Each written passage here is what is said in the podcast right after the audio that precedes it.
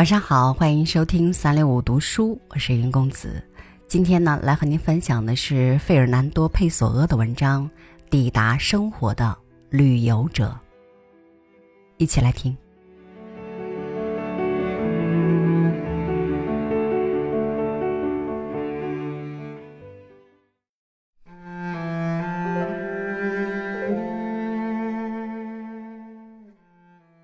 中春季节。清晨的薄雾里，贝克萨区懒洋洋地苏醒过来，连太阳也爬升得慢腾腾。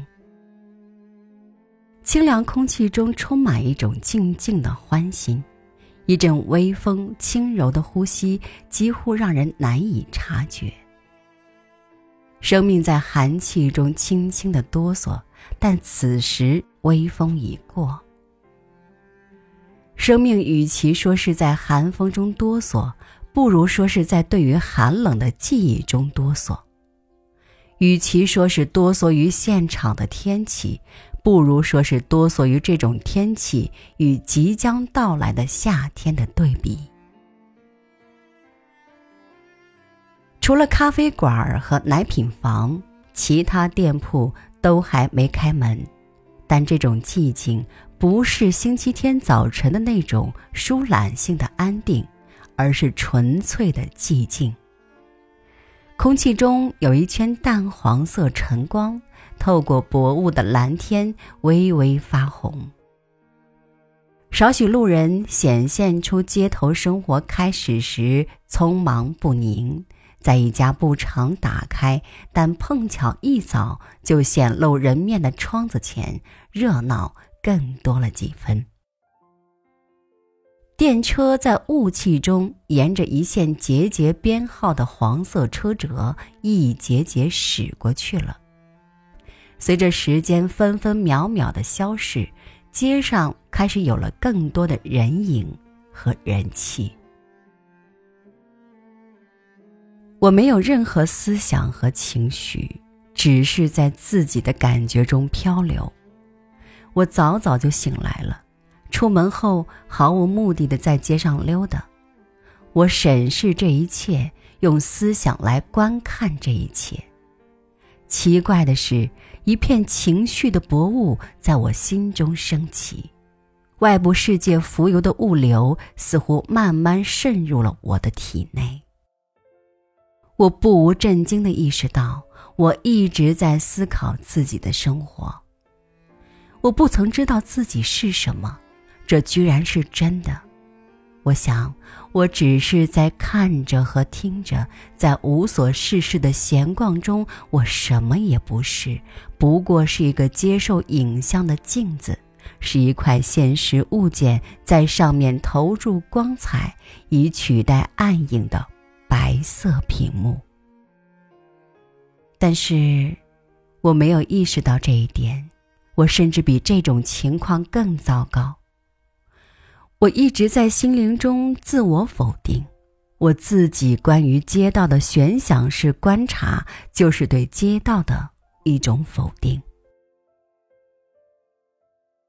当雾气升高的时候，物流多少有些浑浊，披上乳白色的光泽。我突然注意到，眼前有了更多的喧闹。来自更多的人，很多路人的步态看上去少了一些匆促，与其他所有悠闲步态形成鲜明对比的是，卖鱼女人的快步，还有面包师们提着古怪篮子的大步，给街市另添新的景观。兜售其他货品的贩子们也形色各异。货篮里的花色比内容更加多样，企图在此起彼伏的叫卖中能胜人一筹。一些送奶人的金属罐子在曲曲折折的营销路线上发出混杂的咔咔声，好像它们是一串发出怪异声响的破琴键。警察则呆呆地立在交叉路口，对难以察觉的一天来临，代表着文明统一的否定。我现在感到，如果我仅仅是一个能够看见这一切的人，除了观赏以外，与周围的一切毫无关系；如果我细查这一切，恰如一个成年旅游者今天刚刚抵达生活的表层，那该多么好！如果一个人生来一直疏于学习，不曾把诸多学舌而得的意义强加万物。他只能看到各种事物内在的意义，不在乎人们凭空外加的意义，那该多么好！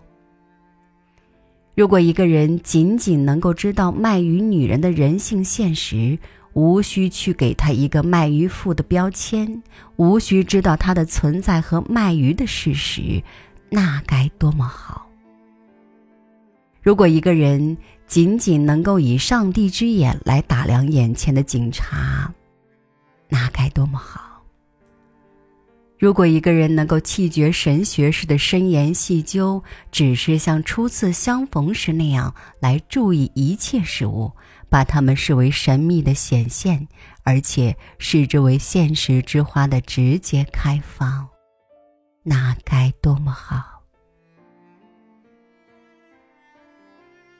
我听到钟楼或者时钟敲击钟点的声音，虽然我没有计数，但可以肯定是八点钟了。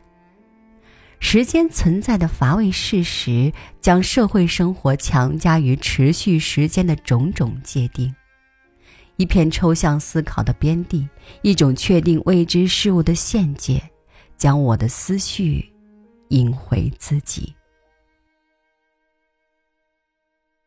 我看看周围的一切，眼下充满活气和普通人性的一切，除了天空中一部分残缺不全的蓝色碎片依然朦胧若现，我看见天上的大雾正完全散去，正在渗入我的心灵和人间一切，正在渗入万物中能够令我心动的部分。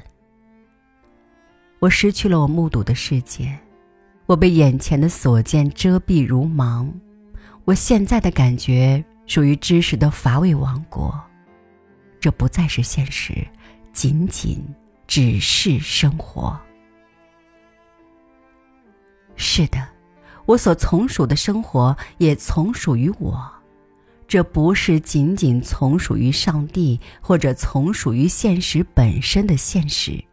既不包含神秘，也不包含真理，却给我一种真实之感，或者打扮出可能为真的模样。它以一种固定的形式存在于什么地方，超越了昙花一现或者永垂不朽的需要，给我一种绝对的图像，还有使一颗心灵得以显现形貌的理想形式。我慢慢的走路返回，意欲重返我楼上的房间，但是我没有走进大门，犹疑着继续走下去。街市被各形各色的货物所充斥，挤满了顾客和行人，一眼看去全是各类小贩。我缓缓前行，如一个死人，一个视而不见的人，一个眼下什么也不是的人。他不过是一个人形动物，继承着希腊文化、罗马法规、基督教道德以及所有其他幻象，那些足以制造出我正在生活其中和感受其中的文明。而生活将会是什么模样？